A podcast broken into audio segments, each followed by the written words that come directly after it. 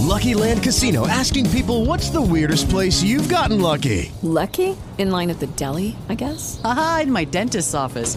More than once, actually. Do I have to say? Yes, you do. In the car before my kids' PTA meeting. Really? Yes. Excuse me, what's the weirdest place you've gotten lucky? I never win and tell. Well, there you have it. You can get lucky anywhere playing at LuckyLandSlots.com. Play for free right now. Are you feeling lucky? No purchase necessary. Void where prohibited by law. 18 plus. Terms and conditions apply. See website for details.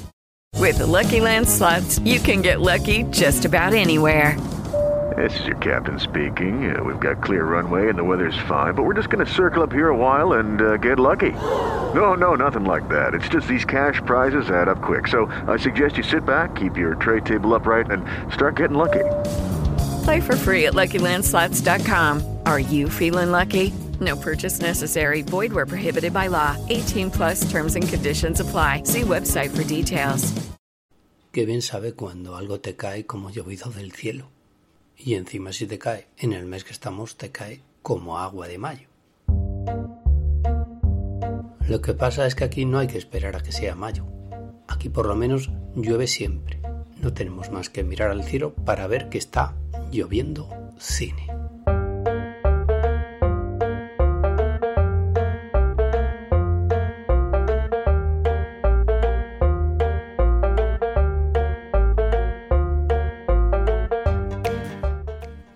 Porque aquí comienza un programa más de tu podcast favorito, Lloviendo Cine, al cual podéis entrar sin llamar, sin tener que pedir ningún tipo de permiso. Las puertas, como siempre, están abiertas. Y vosotros estáis convenientemente invitados.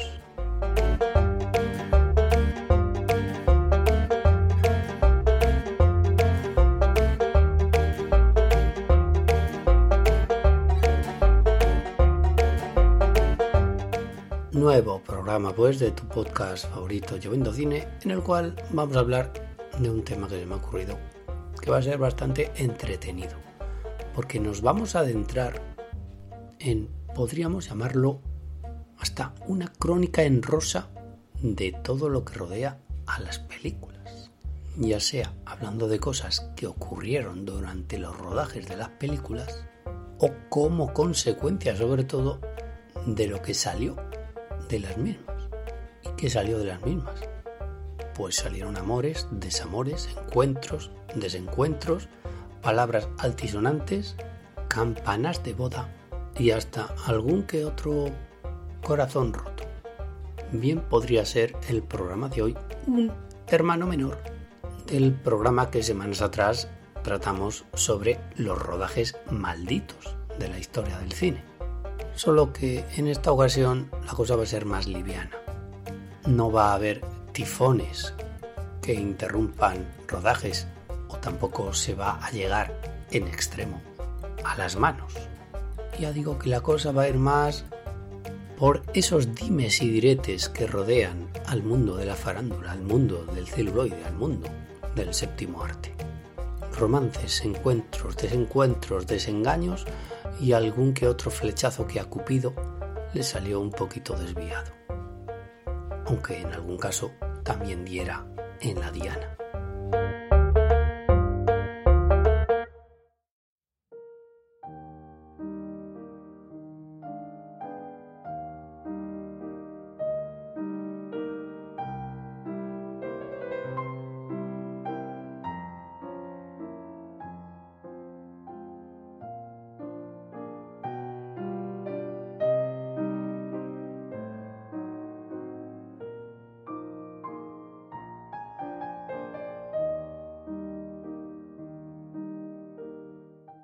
Porque claro, ¿cuántos egos han dado en encontrarse en esto del cine, en esto de las películas, en esto de, al fin y al cabo, esa traslación de la vida a la mentira del cine?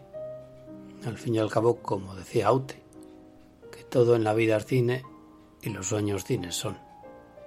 Vida y cine se fusionan y se combinan, o se enredan, igual que se combinan se fusionan o se enredan las personas involucradas en la realización de una película, ya sea el director, ya sea el actor, la actriz o el electricista que pasaba por allí. Porque igual que se enredan, se fusionan o se combinan, se pueden electrocutar o electrificarse o provocar el mayor de los cortocircuitos.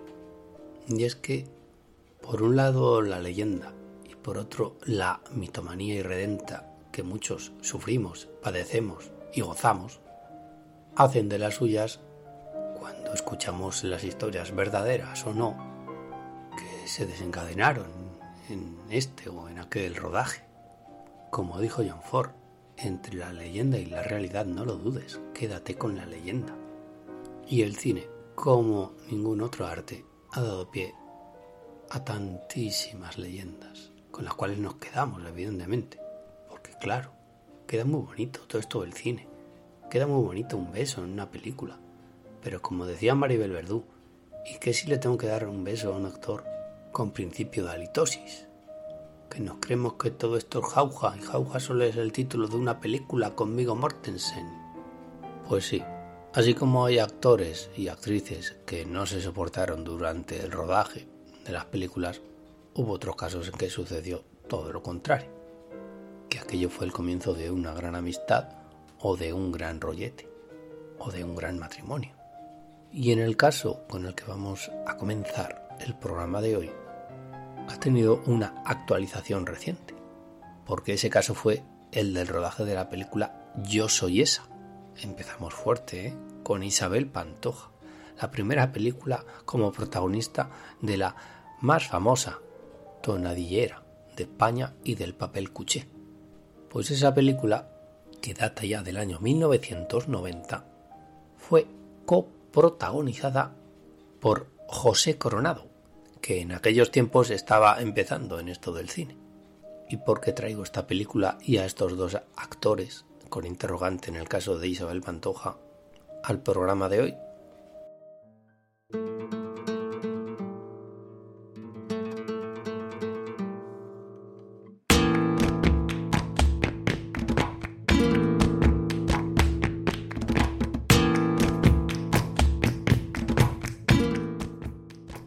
Traigo esta película por varios motivos.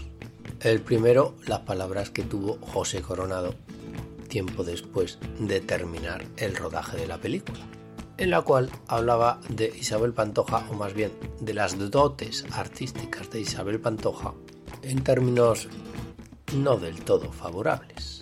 Vamos, que hablaba de ella como alguien que a duras penas pudo interpretar el personaje de la película igual que a duras penas me está dejando el resfriado que tengo.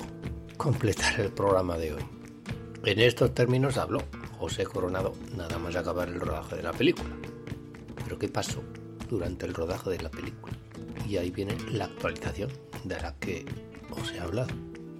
Porque según declaraciones de Paula Dominguín, por entonces pareja de José Coronado, este, el actor, tuvo un idilio secreto con Isabel Pantoja durante la realización de la película.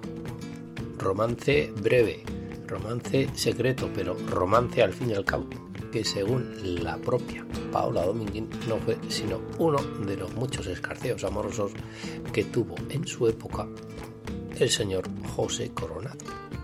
Quizá fue pues por acabar esa relación íntima y amorosa por la cual José Coronado hablara en esos términos desdeñosos de la tonadillera.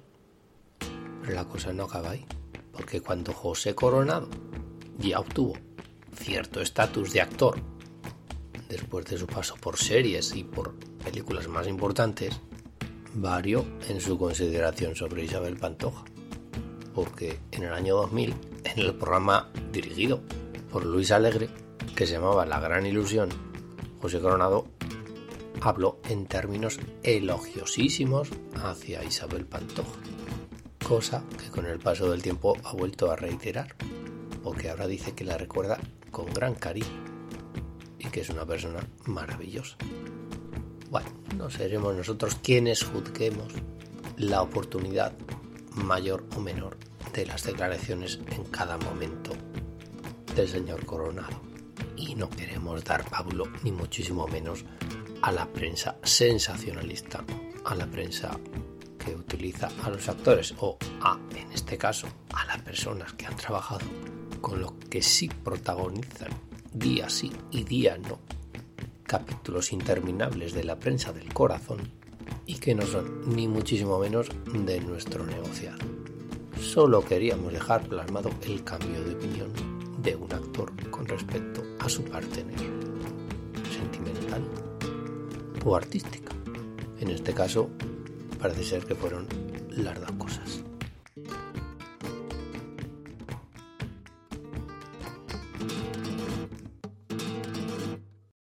Y seguimos en España, o al menos el parte. ¿Por qué digo esto? Porque uno de los protagonistas de la siguiente historia se llama Antonio Banderas, o más bien habría que decir Antonio Domínguez Banderas, porque el nombre artístico es muy bonito, pero hay que recordar también que el señor Banderas se llama Antonio Domínguez Banderas y el señor Trueba Fernando Rodríguez Trueba. Entonces el hijo de Fernando Trueba se llama Jonás Groucho Rodríguez Huete. Y hablaremos en otra ocasión de los cambios artísticos de nombre, de los actores, de los directores y de los electricistas. Bueno, decimos que nos quedamos en parte en España porque el protagonista es Antonio Banderas, pero es que la protagonista de la historia se llama Madonna. Efectivamente, la Madonna de toda la vida. Rechaza imitaciones rafaelianas.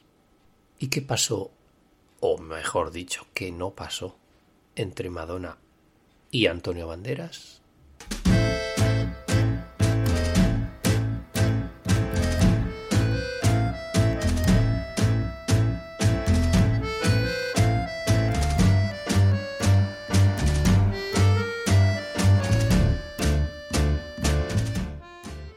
Pues eso, que realmente no pasó nada.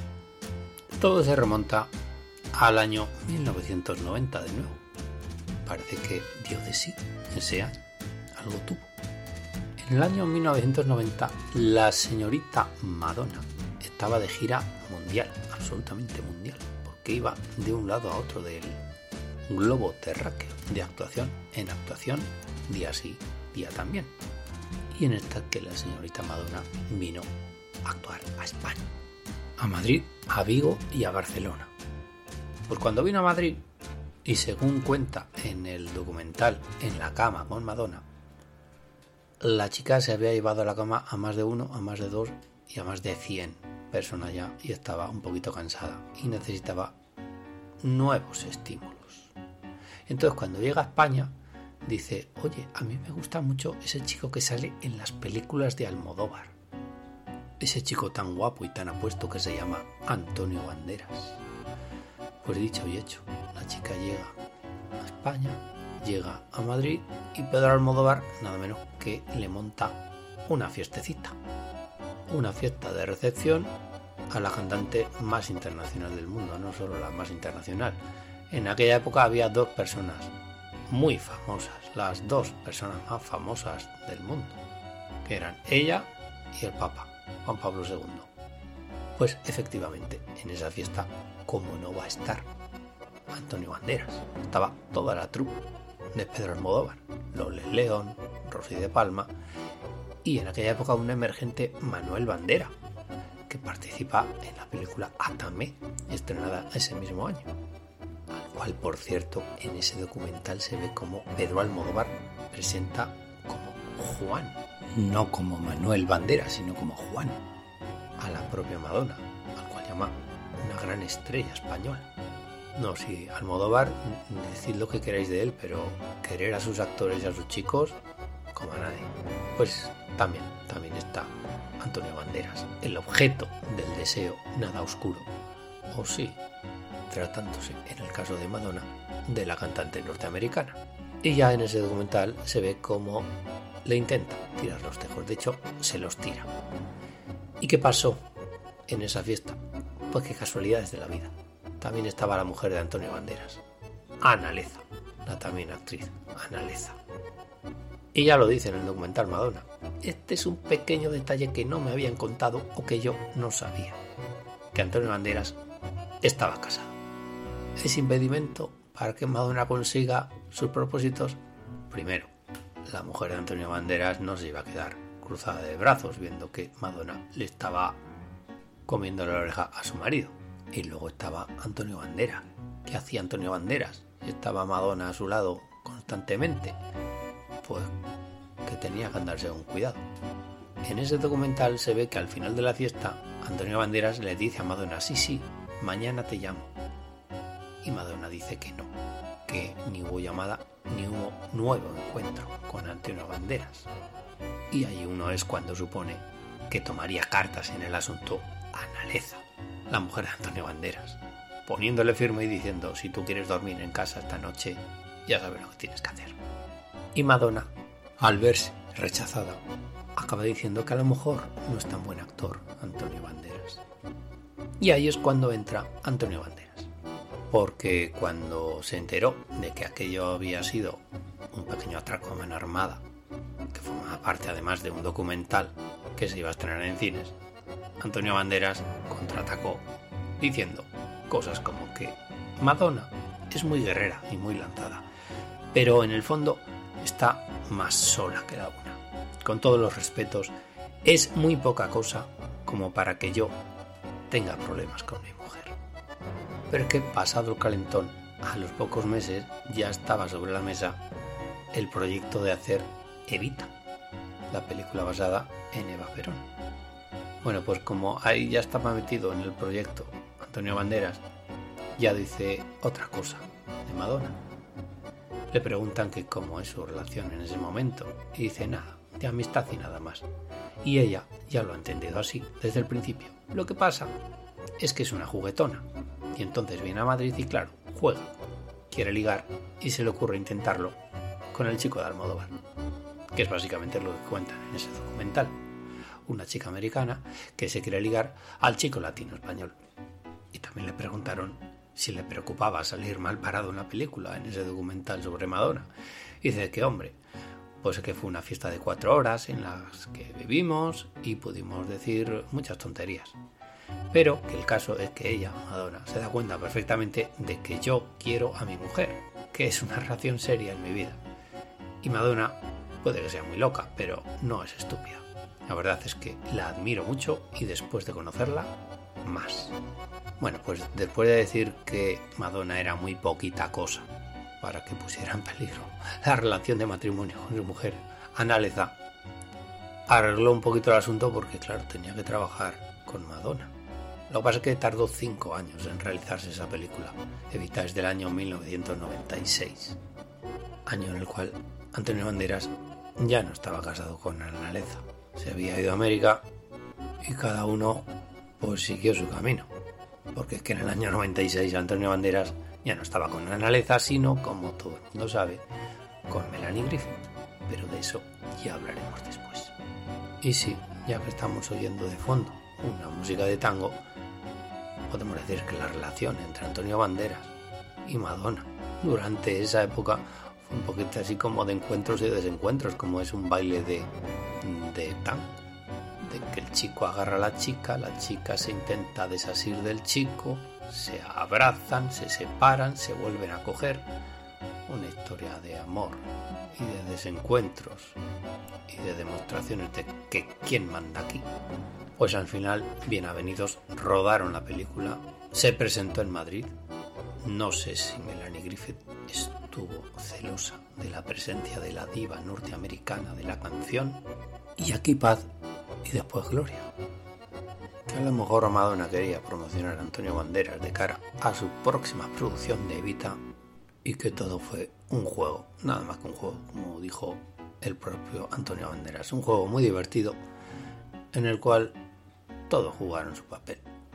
Y ya que hablamos de Madonna, en ese documental de En la cama con Madonna, la cantante y ocasional actriz se rodea de la creme de la creme, porque ya he dicho, Madonna era la persona más famosa del mundo en ese momento. Todos, absolutamente todos, querían conocerla. Actores, directores, cantantes, Jean-Paul Gaultier, todo el mundo. Todo el mundo, no sé si quería estar en la cama con Madonna, pero sí quería verla, tocarla. Es que parecía realmente una virgen. Pues uno de esos famosos, muy famosos en ese momento, que quieren, aunque tan solo sea saludarla, es Kevin Costner. Kevin Costner acude a uno de los conciertos de Madonna y esta le pregunta ¿qué te ha parecido el concierto? Y Kevin Costner le responde ha sido algo bastante prolijo, cosa que a Madonna le choca. Y ya en ese momento le pone carita, le pone gestitos a Kevin Costner. ¿Cómo ha podido decir que mi espectáculo es neat, es prolijo? Nunca nadie había dicho eso de mi espectáculo. Efectivamente, Kevin Conner desaparece de la escena y Madonna hace un gesto como de llevarse el dedo a la boca para provocar un vómito. No sale muy bien parado en ese documental el señor Kevin Costner. ¿Qué pasó después? Pues que cuando Kevin Costner hizo la película El guardaespaldas, Madonna era una de las que se ofrecieron para ese papel. Quería hacer ese papel, el que hizo luego Whitney Houston. Pues el señor Kevin Costner se enteró de cómo había quedado en ese documental y vetó, dicen las malas lenguas de nuevo, la presencia de Madonna en esa película, en el guardaespaldas. La venganza es un plato que se sirve muy frío.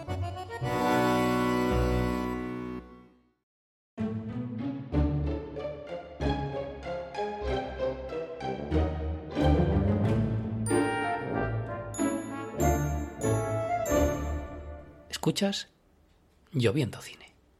Y ese documental de En la cama con Madonna da mucho de sí, porque en la película se ve a la por entonces pareja de la cantante, nada menos que Warren Beatty, que había estrenado ese año la película Dick Tracy, en la cual hace pareja con Madonna. Madonna participa en la película de Warren Beatty la película dirigida en el año 1990 sobre el famosísimo detective privado. Pues fue breve ese romance entre ambos dos, porque en el mismo rodaje del documental se ve como la prensa rosa, la prensa sensacionalista, se hace eco de la ruptura entre ambos, entre Warren Beatty y Madonna, la cual deja al legendario actor por uno de sus bailarines. El tema no es esta ruptura, el tema es Warren Beatty, porque Warren Beatty es otro actor de esos que se las trae, por cómo actuaba dentro y fuera del set de rodaje.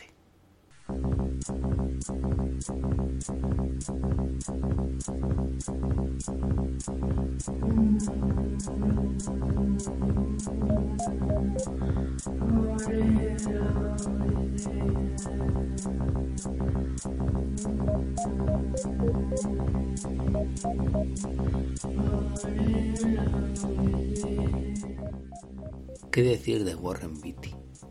Que parece ser, por cierto, que se pronuncia Warren Beatty, no Warren Beatty. Pues ya lo dijo Shirley MacLaine, su hermana, a la sazón. Me gustaría hacer una escena de cama con él, por muy incestuoso que pudiera ser, a ver si es verdad todo lo que cuentan sobre él. ¿Y qué es lo que las malas lenguas, con perdón, contaban sobre él, sobre Warren Beatty? Pues a tenor del número de actrices, compañeras, protagonistas de sus películas, se lo debían de pasar bastante bien, para que hasta a su propia hermana le entre la curiosidad. Cuidado, Shirley, que la curiosidad mató al gato. Pues alguien con un ego tremendo, un narcisista de cuidado, que era capaz de levantarse en mitad de la noche, olvidando a la amante de turno, para atusarse el pelo enfrente del espejo. Lo malo que cuando la chica se despertaba por la mañana, Warren Beatty seguía mirándose en el espejo. ¿Y qué película que rodaba Warren Beatty, actriz protagonista con la que se iba a la cama? Y evidentemente todas estas cosas no las sabemos por él, porque él bien que se las callaba. Las que no se callaban eran precisamente sus amantes. Esas actrices que, aunque fuera de forma ocasional, conocían al señor Beatty mejor de lo que hubieran imaginado. Pero es que ya no solo en las películas. En una prueba de casting, Jane Fonda y Warren Beatty se dieron el pico de tal manera que la actriz asegura que nos besamos hasta prácticamente comernos la cabeza del otro. podría haberme dislocado la mandíbula como una pitón tragándose una presa mucho más grande que ella misma. Otra de sus víctimas, Joan Collins. Digo víctimas por lo que dicen al final estas actrices. No podía aguantar ese ritmo. Es que no paraba nunca. Será por las vitaminas que toma. Si hubiera seguido, en unos años habría acabado con su vida. Y con su vida también. Lo mejor es cuando le preguntaron a Joan Collins si es verdad que Warren Beatty lo hacía siete veces al día. A lo que Joan Collins respondió que sí, quizás sí él, pero que ella solo se limitaba a estar ahí tumbada. Conocidos también que Warren Beatty era capaz de responder a las llamadas de teléfono al mismo tiempo que estaba con sus actrices. No sé, yo supongo que todo será cuestión de práctica, nunca mejor dicho. Y es que hay amores que matan, aunque ya decía la película, porque le llaman amor cuando quieren decir sexo. Natalie Wood, compañera suya en esplendor en la hierba, le dijo adiós muy buenas porque ella misma estaba cansada de su virilidad. También se lo debió de pasar muy bien Britt Eklund, otra examante de Peter Sellers, por cierto, la cual dijo que nunca había sentido un placer semejante se comprenden las palabras de Siri MacLaine, aunque también habría que destacar las dotes de persuasión que tenía el señor Beatty, porque la actriz Joyce Hisser acabó teniendo que ir al psiquiatra.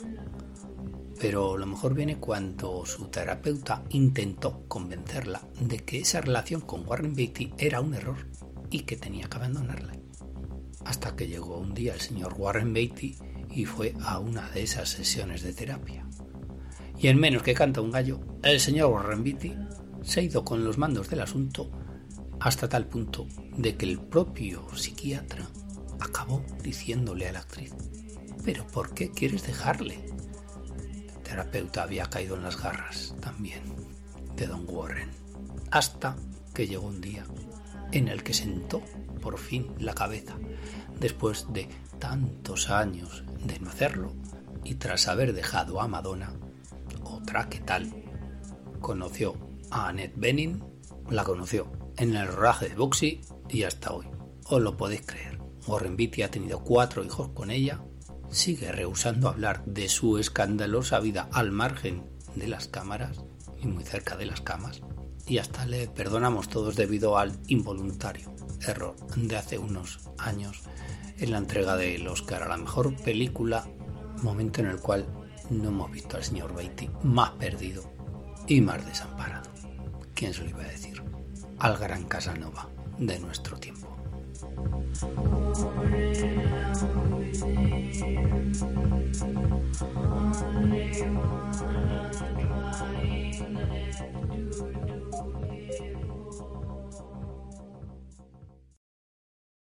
Y para la siguiente historia, ¿por qué no nos vamos a Francia? Al París de 1968.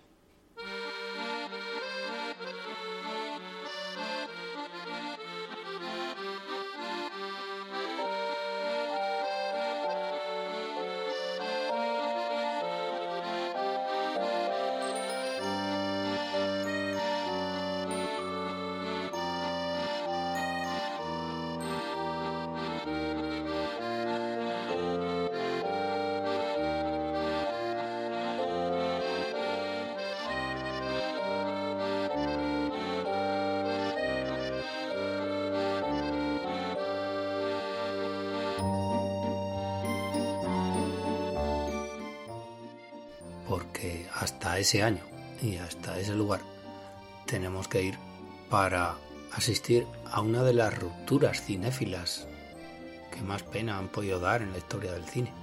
¿Cuál fue la ruptura de la amistad entre dos directores de la Nouvelle Vague, los dos estandartes, las cabezas más visibles, François Truffaut y Jean-Luc Godard? dos compañeros del alma, dos compinches de toda la vida, que nacieron al albor de las páginas de esa revista mítica de Cayo du Cinema, amistad que tuvo un final anticipado y un poquito triste. Relación que me recuerda un poco, no sé por qué, a la de, precisamente, también por aquellos años, de John Lennon y Paul McCartney. Amistad entre Truffaut y Godard que había comenzado entre la Cinemateca Francesa y las páginas de Cahiers du Cinéma, en la cual los dos habían comenzado a escribir críticas de cine, cuando a ellos dos y al propio Chabrol se les conocía como los jóvenes turcos. Con el tiempo cada uno ya se sabe. Comenzó a dirigir cine, Godard con Al final de la escapada y François Truffaut nada menos que con los 400 golpes.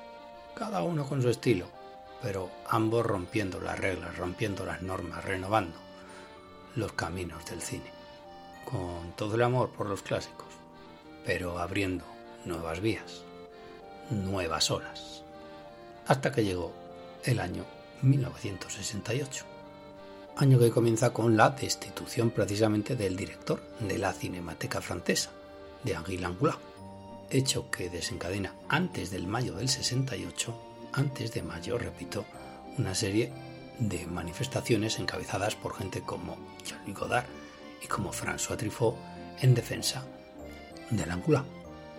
Hasta ruedan un corto juntos exigiendo la vuelta al cargo del director de la Cinemateca. Pero luego llega mayo del 68, Festival de Cannes en pleno auge de las revueltas estudiantiles, que los grandes directores franceses de la época se empeñan en que pare, en que se suspenda el Festival de Cannes. Godard y Truffaut también están de acuerdo. Están juntos de nuevo, pero quizá por última vez. Porque la postura ante la vida y el cine de Jean Godard se va a radicalizar. La forma de ver las cosas de uno y de otro se van a distanciar. Godard se inclina más por una postura militante y de izquierdas, mientras que François Truffaut opta por un camino más burgués, más clásico. Y así se va a traslucir en su cine, en el cine de ambos. Godard gira hacia la izquierda y François Truffaut se queda yo creo que en el medio. No toma ni un camino ni otro, sigue por el camino que ya había tomado. Lo que pasa es que es el mismo Godard el que acusa a Truffaut de burgués. Su cine no tiene compromiso, compromiso que sí tiene el cine de Godard. A lo que responde François Truffaut en la película Domicilio Conyugal, cuando Claude dice que escribir para liquidar asuntos pendientes no es un arte, en clara alusión al cambio de rumbo que ha tomado Jean-Luc Godard. ¿Y qué dice Godard? Que cuando dejas de compartir ideas sobre películas, cuando dejas de amar el mismo cine, te peleas y te separas. La amistad muere. Todo esto lo podemos ver en el magnífico documental Truffaut y Godard, Two in the Way. Y a mitad de todo ello, y no sé si como nexo de unión entre dos personas que ya estaban desunidas, se encontraba Jean-Pierre Leo, que comenzó siendo Antoine Duanel y trabajando con François Truffaut, pero entre medias también actuaba con Jean-Luc Godard, en dos contrapuntos claramente diferenciados. Trabajando con Truffaut existía la grandísima sombra, la largadísima sombra de Antoine Duanel, y con Jean-Luc Godard era otra forma totalmente diferente de trabajar. Está entre dos aguas. Quiere a uno y quiere a otro, a papá y a mamá. Hasta que llega en el año 1973, Godard sale de ver La Noche Americana y estalla. Y le escribe una carta al señor Truffaut. ¿Y qué le dice al señor Truffaut? Puede que nadie te llame mentiroso, pero yo sí. No es ningún insulto, es una crítica. Es tu falta de crítica lo que yo condeno. Dices que las películas son como trenes nocturnos, pero ¿quién está a bordo? ¿En qué clase viaja? ¿Y quién lo conduce con un chivato de la dirección a su lado? Y si no es en un Trans-Europa, quizás sea el tren suburbano. O bien el tren de Dachau Múnich y no veremos nunca la estación. Eres un mentiroso. Pero es que ahí no queda la cosa, porque Jean-Luc Godard le da a François Truffaut una carta dirigida, en términos poco elogiosos también, a Jean-Pierre Léo. Pero Truffaut no se la da a Jean-Pierre Léo, sino que la lee. Y le responde a Jean-Luc Godard. Aquí está tu carta para Jean-Pierre la he leído y me parece repugnante. A propósito de esa carta, llega el momento de decir, creo que te comportas como una mierda. Quieres ir de víctima cuando haces lo que quieres, cuando quieres y como quieres. Conservas tu imagen de intransigente, aunque eso implique atacar a gente indefensa. Es un comportamiento de mierda. La igualdad entre los hombres es solo una teoría para ti. En realidad no lo sientes. Tú solo quieres hacer un papel y que además sea un gran papel. Pues sí, una forma bastante triste de acabar una hermosa amistad, la que hubo entre François Truffaut y Jean-Luc Godard, entre dos compadres, los compadres de Jean-Pierre Léo, dos compadres que nunca más se volvieron a ver.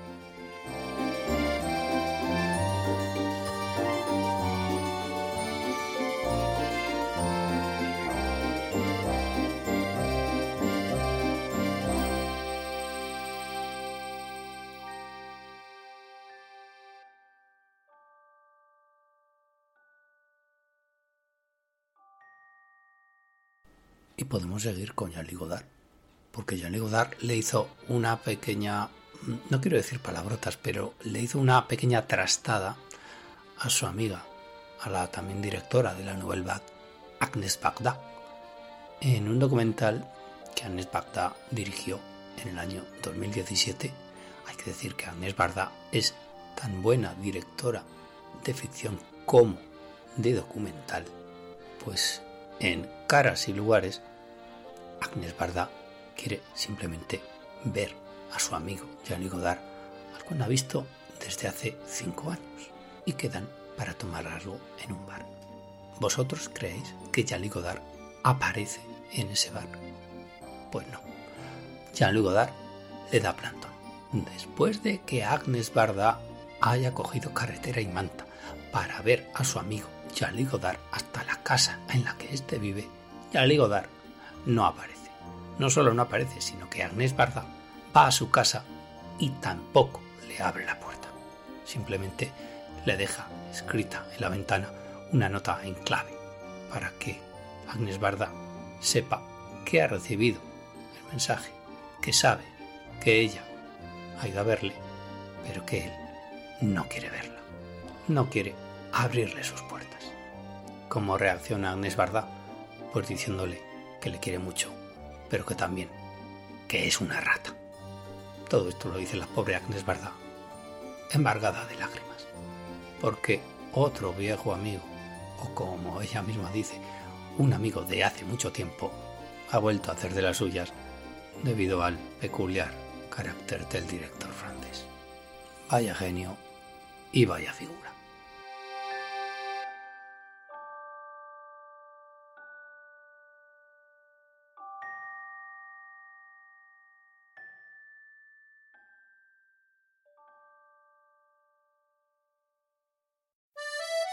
Escuchas Lloviendo Cine.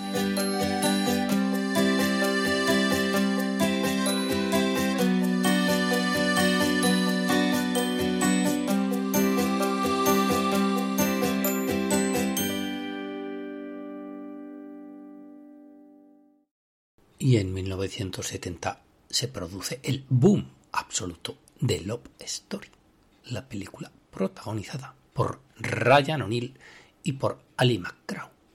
¿Y por qué traigo aquí esta película? Y no cualquier otra. Pues no es porque tenga la palabra amor en el título, sino por lo que pasó en una determinada escena de la misma.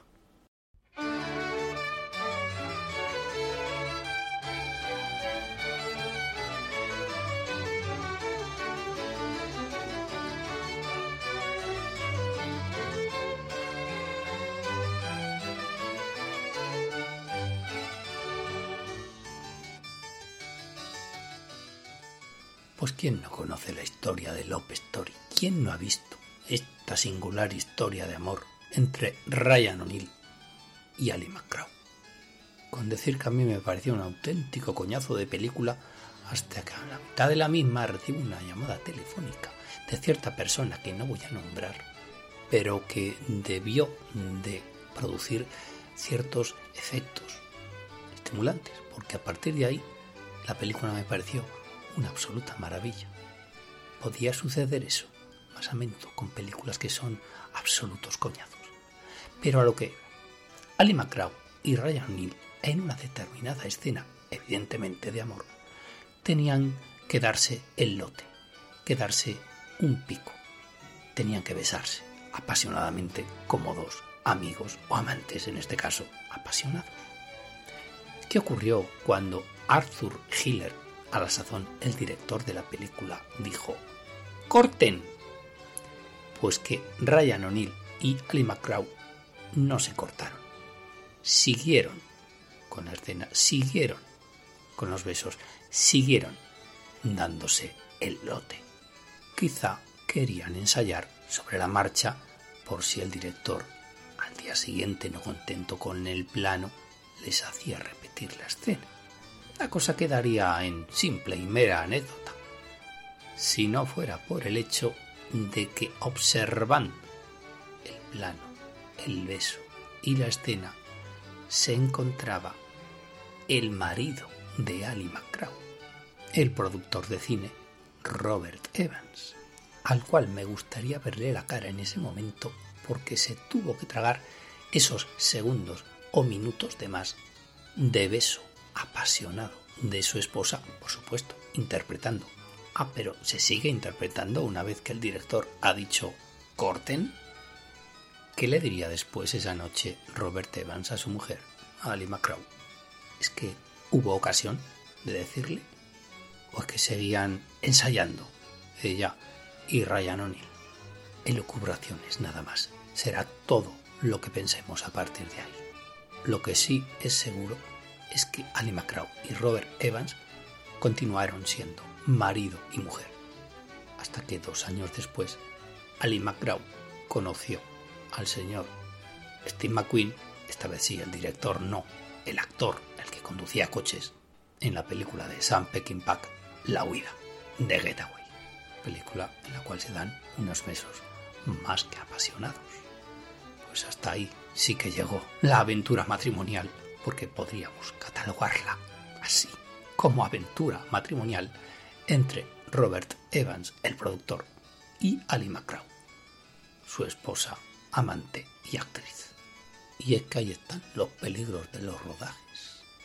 Conoces a gente, te puedes enamorar de ella en la ficción o te puedes enamorar de ella en la realidad o en los ensayos o cuando dicen corte. Como por ejemplo le pasó a la señorita Elizabeth Taylor o señora porque durante el rodaje de Cleopatra en el año 1962 conoció al que fue uno de sus futuros maridos, Richard Barton. Lo malo es que durante el rodaje de Cleopatra, Elizabeth Taylor ya estaba casada, una de esas ocho veces que se casó. Estaba casada con Eddie Fisher, el padre de Carrie Fisher, la princesa Leia de la Guerra de las Galaxias. Pues Eddie Fisher se tuvo que tragar también el hecho de que Elizabeth Taylor, su esposa, se liara. Y no precisamente a tortas, eso fue mucho después con Richard Barton. Se liaron. Y el escándalo fue mayúsculo en la prensa de la época, que hizo su agosto con uno de los romances más tempestuosos habidos en el rodaje de una película. Y para más Henry, ellos eran Marco Antonio y Cleopatra nada menos que los dos protagonistas de la película. Y Eddie Fisher de carabina, involuntario, y a su pesar.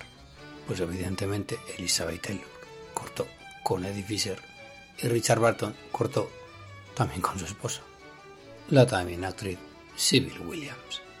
Y ahí se inició una relación cinematográfica, personal, sentimental y bélica entre dos personas que se necesitaban, se amaban y se odiaban a partes iguales, Richard Barton y Elizabeth Taylor, unidos por el cine y por las resacas. Y también unió el cine a una de las parejas más encantadoras y más queridas de todos los tiempos, como fue la que formaron Spencer Tracy y Katharine Hepburn. Spencer Tracy estaba casado y Katharine Hepburn no, lo cual no le importaba lo más mínimo ni al uno ni al otro para formar una relación, ya digo, absolutamente perdonable. Se toleraba, se admitía, se permitía por parte incluso de la prensa más sensacionalista el hecho de que ambos estuvieran juntos sin estar casados, a pesar de que Spencer Tracy tuviera una esposa oficial. Sería por la cara de buena persona que siempre tuvo Spencer Tracy. Pero claro, de nuevo aparecen por aquí las malas lenguas, a las cuales tendremos que hacer caso, porque parece ser que todo fue un montaje. Esta relación pudo ser auspiciada por las productoras para esconder la homosexualidad, la presunta homosexualidad de Spencer Tracy. Curioso porque, dicho sea de paso, a Katharine Hepburn siempre se le acusó de ser lesbiana. El caso es que ambos dos formaron una pareja que ríete tú de los engranajes de cualquier motor de un Porsche. Spencer Tracy y Katharine Hepburn fueron la pareja no oficial con mayor encanto de todo Hollywood. Ahí estuvieron durante casi 30 años actuando juntos, viéndose a escondidas y protagonizando uno de los casos más insólitos en cuanto a las relaciones de pareja de la historia del cine.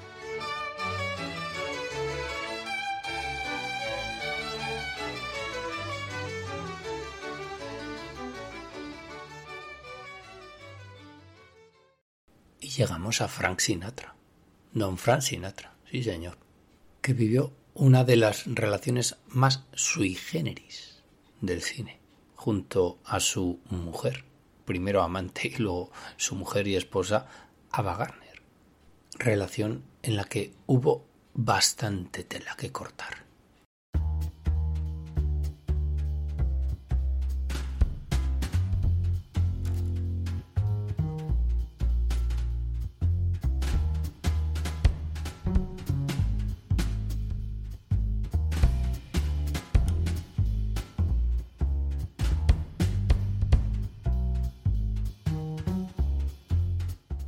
La historia de Frank Sinatra y de Ava Gardner puede resumirse diciendo que ha sido la relación de amor-odio más ilustre de todos los tiempos. Una relación que comenzó cuando Ava Gardner estaba casada ya en segundas nupcias con el clarinetista de jazz Artie Shaw, porque antes estuvo casada con Mickey Rooney en un intento de cuando era una debutante alguien que estaba intentando forjarse una carrera como actriz, pues era un intento de promocionarse. De ahí la famosa boda con Mickey Rooney. O cuando estaba casada con Artie Shaw, Frank Sinatra la conoció de manera, digamos, íntima por primera vez. Y a partir de ahí Frank Sinatra no la olvidó. ¿Cómo poder olvidar al animal más bello del mundo? Don Frank Sinatra estaba casado, y vaya que se estaba casado, con una señora a la que le dijo que me caso contigo pero con tal de que no interfieras de ninguna manera en mi vida laboral, personal, sentimental y de cualquier otro tipo. Entre las de cualquier otro tipo se encontraban las relaciones que tenía con señoritas, mm, digamos, de muy buen ver. Señoritas de una noche o señoritas como lo era Ava Gardner. ¿Y qué es lo que unía a Frank Sinatra y a Ava Gardner? Pues os lo podéis imaginar. Porque más allá de las idas y venidas, de los vaivenes que tuvo esa relación entre Frank Sinatra y Ava Gardner, todos los problemas y conflictos personales entre los dos se solucionaban únicamente de una manera, en un habitáculo que sirve también para dormir. Pero la cuerda se tensaba y se tensaba cada vez más, sobre todo cuando era Ava Gardner la que se iba a rodar. Ya no digamos si la película se rodaba fuera de Hollywood, fuera de los Estados Unidos. Por cuestión de celos, el señor Sinatra tenía que coger un avión e ir hasta donde estaba su amante del alma. Por ejemplo, cuando Ava Gardner tuvo que rodar unas escenas en España de la película Pandora y el holandés errante. ¿Quién participaba en esa película, aparte de Ava Gardner? Pues James Mason, el inmenso James Mason, pero también un actor que a la sazón era torero español, que se llamaba Mario Cabré, que pasaba por ser uno de los mayores galanes, si no el mayor galán de la época en el país de la piel de toro. Enterado Frank Sinatra de la situación, raudo, veloz y en avión, voló a España a ver si era verdad lo que decían de su amante mujer y Mario Cabré. Controlada la situación, parece ser que no hubo encuentro entre Frank Sinatra y Mario Cabré. Mejor para Mario Cabré, conociendo cómo se las gastaba el señor Sinatra, con amplias conexiones con la mafia. Ava Garner vio que su amado venía a recogerla y le juró amor eterno. Pero lo que tampoco terminaron fueron sus peleas constantes. Es que el dicho ese de que no puedo vivir sin ti parece que se hubiera inventado para la relación entre Frank Sinatra y Ava Gardner. Porque ya digo, a nada que se separaban porque uno de los dos tenía que rodar una película, la obsesión, sobre todo por parte de Frank Sinatra, crecía y crecía y volvía a crecer. Hasta que un día por fin Frank Sinatra obtuvo el divorcio por parte de su esposa y tuvo vía libre para casarse con Ava Gardner. Cual solucionó la situación. Pues no, porque una vez casados Frank Sinatra y Ava Gardner, las peleas, los conflictos y ese amor-odio eterno no dejó de existir. Las obsesiones de Frank Sinatra con respecto a su mujer, más que nada por si acaso el no querer dejarla sola, le llevó a acompañarla hasta África, donde Ava Garner protagonizaba junto a Grace Kelly y Clark Gable nada más y nada menos que Mogambo de John Ford. Hasta allí que se fue Frank Sinatra para simplemente acompañar a su mujer. Y un día, Grace Kelly, tan ingenua como siempre, le preguntó a Ava ¿pero qué haces tú con este tío tan enclenque, tan delgaducho y tan debilucho como es Frank Sinatra? ¿Qué ves en él? A lo que Ava Gardner le respondió, es que tú no ves lo que me gusta de él, pero es una razón muy enorme. Ava Gardner, por cierto, durante el rodaje de Mogambo estaba embarazada, embarazada de Frank Sinatra, hecho que medio ocultó a su marido, hasta tal punto que vio que no era el momento de tener ningún hijo y menos de Frank Sinatra, con lo cual se fue a Londres en una escapada, según la prensa, a tratar unas fiebres que había contraído en el continente africano, cuando la realidad era que se había ido a abortar ese hijo de Frank Sinatra otro jalón más en esa historia de amor y en esa historia de odio. Era como la canción aquella, ni contigo ni sin ti tienes mis males remedio. Llegó un día en el que Ava Garner le pidió el divorcio a Frank Sinatra. ¿Y qué hizo Frank Sinatra? Pues no era la primera vez. Intentó suicidarse. Se cortó las venas. Hasta que Jim Van Heusen, el compositor de música, Jim Van Heusen, le encontró. Y menos mal porque si no, el señor Frank Sinatra no lo hubiera podido contar. No hubiera podido ni contar ni cantar todo lo que cantó de ahí a la eternidad. Así que fijaos si lo llevó bien o lo llevó mal el señor Sinatra. Todo lo relacionado con el divorcio de Ava Gardner. Años que luego pasarían junto a su Rat Pack, al clan Sinatra, junto a Dean Martin, a Peter Lawford o a Sammy Davis Jr., olvidándose un poco de todo, pasándoselo bien con chicas de una noche, hasta que en el año 1965, os lo podéis creer, se casó con Mia Farrow. Sí, sí, la hija de Maureen O'Sullivan, la Jane de Tarzán, hija a su vez también de John Farrow, el director de cine. Sí, la de Woody Allen. Frank Sinatra estuvo casado con Mia Farrow por muy rimbombante que pueda sonar. El macho italiano tradicionalista de Frank Sinatra estuvo casado con la hippie de Mia Farrow, porque en aquella época Mia Farrow era lo más hippie que os podéis imaginar. Aquella estética de la semilla del diablo, con el pelo de Mia Farrow cortado a lo chico y más que a lo chico. Por cierto, paréntesis maravilloso.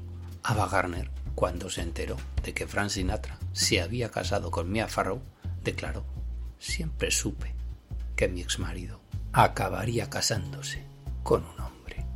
Bueno, pues con esa Mia Farrow se casó Frank Sinatra, que por cierto estaba coladito por ella. Un Frank Sinatra a puntito a puntito de ser cincuentón, embelesado por una chica de 20 años que quería ser actriz. Porque el aspecto hippie, el aspecto de chica buena, de chica inocente e ingenua que tenía Mia Farrow no se correspondía en absoluto con la realidad. Y al final va a tener razón Woody Allen. Porque Mia Farrow lo que hizo fue aprovecharse de esa unión matrimonial con Frank Sinatra para abrirse camino en el cine. Ella lo que quería era ser actriz a toda costa. Vamos, que hablando claro, lo que quería era promocionarse. Y qué mejor promoción que casarse con alguien que había estado con Ava Garner. Bueno, con Ava Garner y hablábamos de Warren Beatty, con una gran colección de mujeres también, porque Frank Sinatra estuvo con Natalie Wood, casualidad, mira, Natalie Wood, ya tienen Frank Sinatra y Warren Beatty un nexo en común. Pues Natalie Wood, Judy Garland, Shirley MacLaine, no sé, al final va a estar todo interconectado. Pero también Liz Taylor, la actriz sueca Anita Ekberg, la de la Fontana de Trevi, de la Dolce Vita. Pues con ese historial a sus espaldas, el señor Frank Sinatra se casó con Mia Farrow. Claro, lo que tuvo que soportar era las florecitas en el pelo que se ponía la señorita Farrow, el olor incesante a marihuana en la habitación y ese hace el amor y no la guerra. Aunque claro, la primera parte la compartía Frank Sinatra, pero la otra no, porque en aquellos años de la guerra del Vietnam y con lo patriota que era Frank Sinatra, pues no estaba de acuerdo con eso de que no había que hacer la guerra. Las diferencias eran obvias, pero el desencadenante de la ruptura entre los dos fue cuando a Mia Farrow le llegó la oportunidad de ser protagonista. ¿Y con qué película fue? Casualidades de la vida. Con La semilla del diablo de Roman Polanski, de la cual hablamos en nuestro programa de rodajes malditos. Y en aquel programa dije erróneamente que La semilla del diablo tuvo un rodaje que fue una balsa de aceite. Pues no. Mini adendum a aquel programa, a aquel error. La semilla del diablo fue un infierno, en el cual el señor Polanski le hizo alguna jugarreta que otra a la señorita Mia Farrow, a la ex ya de Frank Sinatra. Como por ejemplo, tener que cruzar una calle llena de tráfico sin cortar la circulación. Tienes que cruzar la calle, Mia Farrow. No voy a parar el tráfico, no pido permiso al ayuntamiento, te la tienes que jugar. Pasa de una acera a otra. Y Mia Farrow, sumisa a ella, lo tuvo que hacer. Quien no fue tan sumiso precisamente fue el coprotagonista de la película, John Casavetes, a su vez director de cine, director de cine underground, independiente, tan alejado al Star System de Hollywood al cual se había unido con esta película Roman Polanski. ¿Se llevaron bien Casavetes y Polanski? Pues no, se llevaron fatal, se llevaron a matar. Si a Mia Farrow no le importaba en absoluto tener que repetir toma tras toma, pues a Casavetes eso le sentaba como un tiro. El adalid del cine de improvisación como era John Casavetes tenía que repetir sus diálogos, repetir sus tomas, repetir sus planos una y otra vez, lo cual no hacía más que acrecentar las peleas entre los dos, entre el director Roman Polanski y, en este caso, el actor John Casavetes, hasta que algún día la situación estallaría. Acabaron la película como buenamente pudieron, pero después, ¿qué dijo Polanski de Casavetes? Madre mía. Pues dijo que Casavetes no es un director, simplemente ha hecho algunas películas.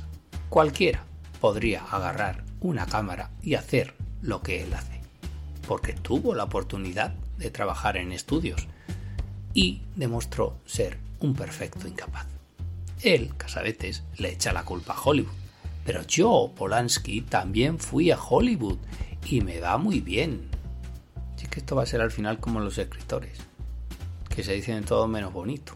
Lo hemos visto con Godard y con Truffaut, que de ser íntimos amigos pasaron a ser eso, enemigos íntimos. Pues con Polanski y con Casabetes, tres cuartos de lo mismo. Y es que hay una cosa que se llama incompatibilidad de caracteres.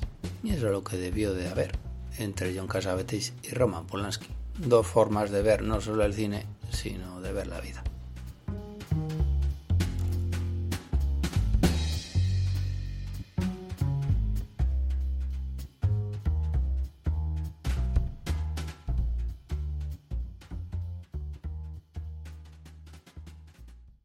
Pero vamos a acabar el programa de hoy de la mejor manera posible. Hasta vamos a escuchar campanas de boda, porque ya hemos visto que el cine puede unir, el cine puede crear lazos matrimoniales. El cine ha creado maridos y mujeres. Mira, ya que hablamos de Mia Farrow, la última película que hizo con Woody Allen. O sea que vamos a terminar el programa con algunos casos sonados de matrimonios que el cine creó y que luego la vida se encargó de dejar en su sitio, para bien o para mal. Pero que quede claro una cosa, lo que el cine ha unido, que no lo separe el hombre.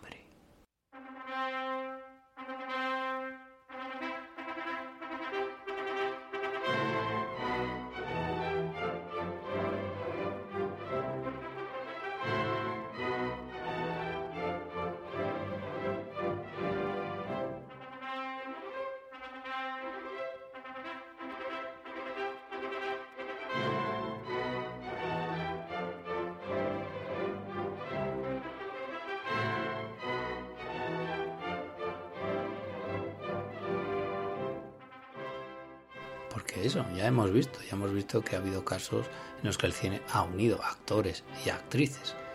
Estas uniones pueden ser por razón de un rodaje o no. Hombre, más bonito es que se conozcan en el set, que el flechazo surja mientras están rodando una escena, o en el camerino de la rulote, porque hay casos preciosos, como por ejemplo lo que le sucedió a Jorge Sanz. Jorge Sanz, cuando era un niño prodigio, cuando era un actor prodigio, un actor infantil, rodó la película Valentina, precisamente junto a Anthony Quinn, nada más y nada menos. Bueno, pues en esa película había una niña actriz que se llamaba Paloma Gómez, que precisamente era Valentina, la Valentina de la película. Bueno, pues siendo niños se convirtieron en muy buenos amigos. Pero el tiempo pasó y cada uno siguió su camino cada uno desarrolló su carrera como actor hasta que, ya mayorcitos, se volvieron a encontrar, se enamoraron y se convirtieron en pareja, hasta el punto de que tuvieron un hijo en común. Historia que voy a dejar ahí, porque no quiero decir que se separaron y que hace dos años Paloma Gómez nos dejó. Me quedo con que una película como fue Valentina unió a dos niños que cuando se hicieron mayores retomaron una amistad y un amor que les dio un vástago. Bueno, en este caso no hubo campanas de boda, pero sí que las hubo en el caso de nuestro siguiente protagonista, que se llama Antonio Banderas. Ya he dicho antes que iba a volver Antonio Banderas. Y ya sabéis todos por dónde van los tiros. Pues va por el caso de Melanie Griffith, de la boda que unió a Antonio Banderas y a Melanie Griffith. ¿Y por qué película sucedió todo eso? Pues don Fernando Trueba tuvo la culpa.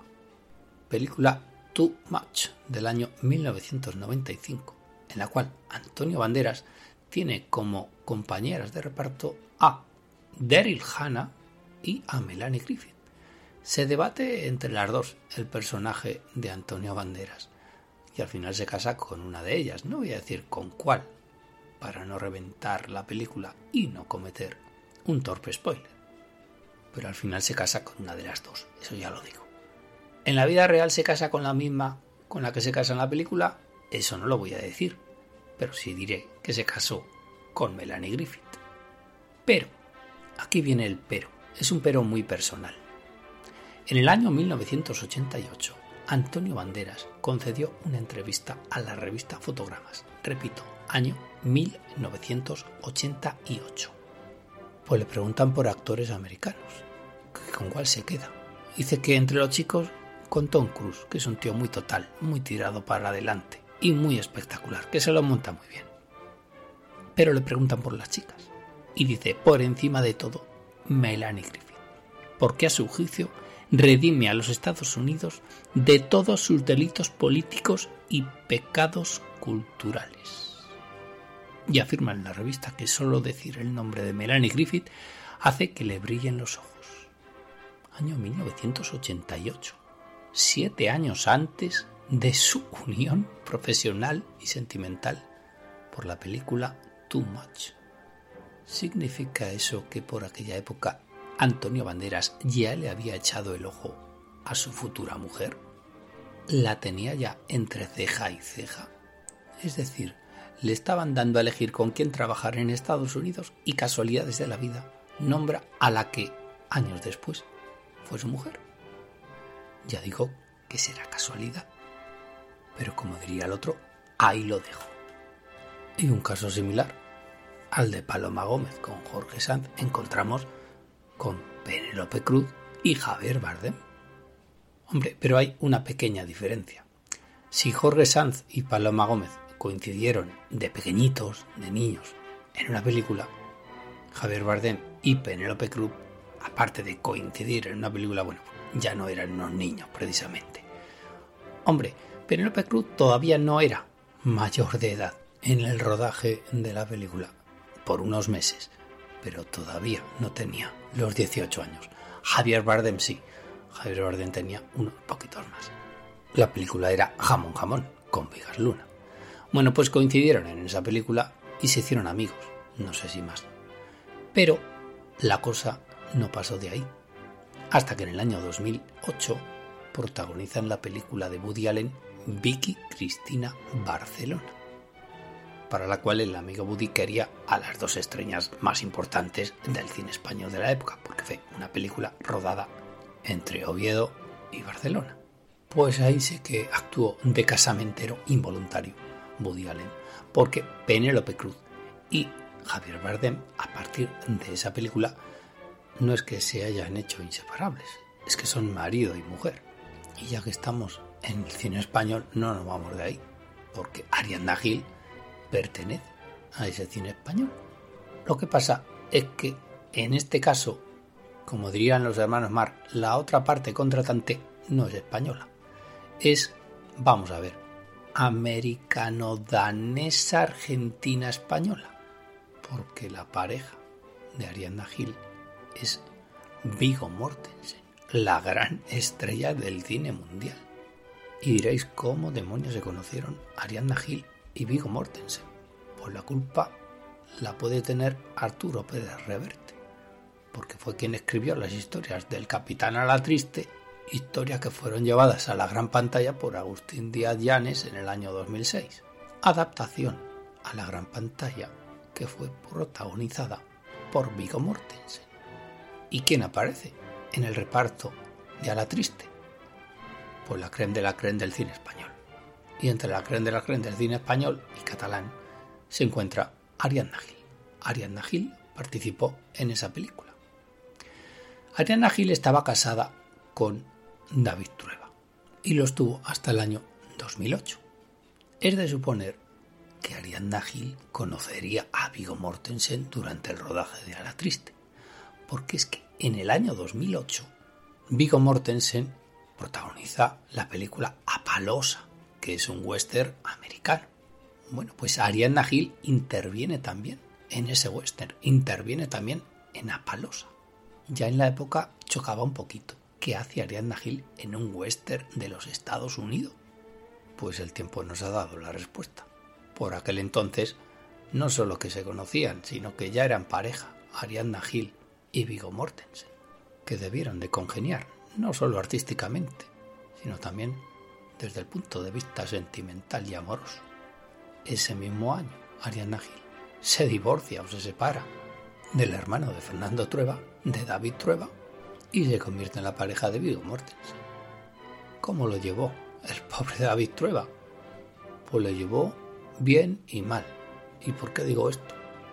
Javier Cercas es el escritor de Soldados de Salamina, que David Trueba llevó al cine en el año 2003. A partir de ahí, Javier Cercas y David Trueba forjaron una grandísima amistad. Bueno, pues en el libro de 2017 que escribió Javier Cercas y que se llama El monarca de las sombras, el nombre de Viggo Mortensen sale a colación en sus páginas. Javier Cercas, en este libro, transcribe una conversación que tuvieron David Trueba y él mismo, el propio Javier Cercas. Conversación en la cual hablan de lo divino y de lo humano. En la época de esa conversación, David Trueba andaba un poquito tocado por la separación con su mujer, la separación con Ariadna Gil. Y Javier Cercas le pregunta, ¿qué tal lo llevas? Y David Trueba responde, pues lo llevo de una manera contradictoria, porque se supone que tendría que estar muy mal y tendría que estar muy enfadado con Vigo Mortensen. Tendría que odiar a Vigo Mortensen. Y nada más lejos de la realidad. Porque Ariadna Gil presentó a Vigo Mortensen, a su ex marido ya, a David Trueba. Y David Trueba vio que Vigo Mortensen era una persona absolutamente maravillosa. Que era un tío cojonudo. Que le habría quitado a su mujer. Pero es que el tío era encantador. Vigo Mortensen se ganó a David Trueba. Entonces por eso David Trueba dice, tendría que odiarlo, pero es que lo amo, lo amo con todas mis fuerzas. Amo con todas mis fuerzas a Vigo Mortensen porque es una persona maravillosa. Fijaos qué contraste con todos los amores, desamores, odios que he nombrado en el programa de hoy.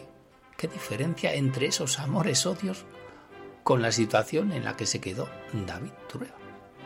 un tipo que, lejos de llevarse mal con el que le ha quitado a su mujer, no hace más que deshacerse en elogios hacia él. Se trata evidentemente de diferentes maneras de enfocar las cosas y de enfocar la propia vida. Por tanto nos quedamos con que sí, con que lo que el cine ha unido, que no lo separe el hombre.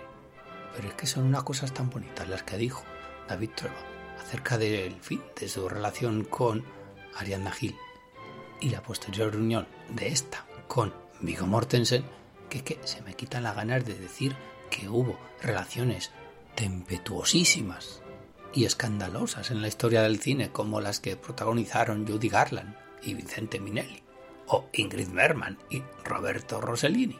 Se me quitan las ganas. Porque es que te quedas maravillado ante esa reacción tan natural y tan espontánea de David Trueba, que pierde el amor de su vida pero lejos de estar enfadado, lejos de estar odiando a alguien como Vigo Mortensen, que encima es una superestrella mundial, lejos de todo ello, se lo toma de la mejor manera posible. Yo creo que lo explica todo el libro que escribió ese mismo año, en 2008. ¿Sabéis cómo se llama la novela que publicó David Trueba el mismo año de la separación con Ariadna Gil? Pues ese libro se llama Saber perder. ¿Era el título original? ¿Era el título que tenía pensado para ese libro? ¿O lo improvisó sobre la marcha? Saber tomarse las cosas de la forma más natural, que no sé si es la mejor manera de tomarse las cosas, es como lo hizo el señor David Trueba. Más de uno y más de una tendrían que haber seguido su ejemplo. Otro gallo no se hubiera cantado.